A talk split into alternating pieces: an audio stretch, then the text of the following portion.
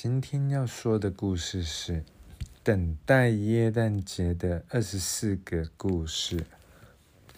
第一个故事：耶诞节还要等几个晚上？在一座废弃的农庄里，门被风吹得噼里啪啦响，树叶飞进了农庄。大时钟叹着气，无聊的打起了呵欠。突然，有一只麻雀停在大时钟上，却深深的问：“耶诞节还要等几个晚上呢？”你凭什么认为我应该知道？大时钟抱怨的说：“已经好久了，都没有人来帮我上发条，我孤孤单单一个人被丢在这里。再见吧，那些滴答滴答声，我再也感觉不到时间的流逝。”如果我找人来修理，你会告诉我耶诞节还要等几个晚上吗？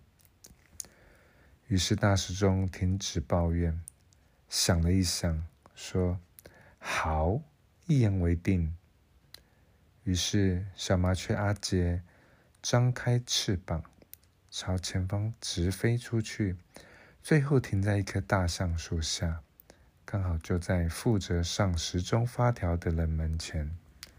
扣扣，扣扣，他用鸟嘴敲着树干。于是，一个非常矮小的人走出来应门。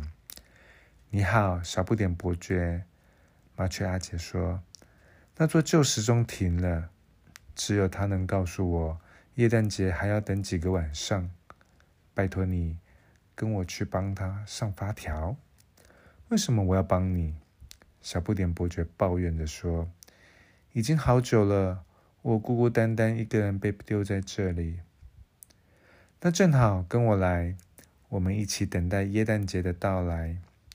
小不点伯爵停止抱怨，想了一想，说：“好，一言为定。”来到农庄后，小不点伯爵爬上大时钟，用最快的速度转动时针和分针，叮的一声。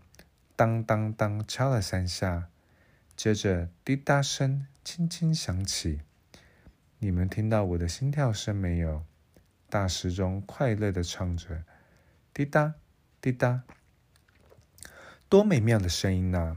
小麻雀阿杰说：“现在你可以告诉我了，耶诞节还要等几个晚上呢？”大时钟响了一会儿，答一声，第一声，然后说。还要等二十三个夜晚哦，还要等那么久啊！麻雀阿杰和小不点伯爵大叫：“不会很久的。”大师钟说：“每天晚上我们来说一个故事，时间很快就过去了。”麻雀阿杰和小不点伯爵想了一想，微笑着说：“好，一言为定。那么晚安喽，明天见。”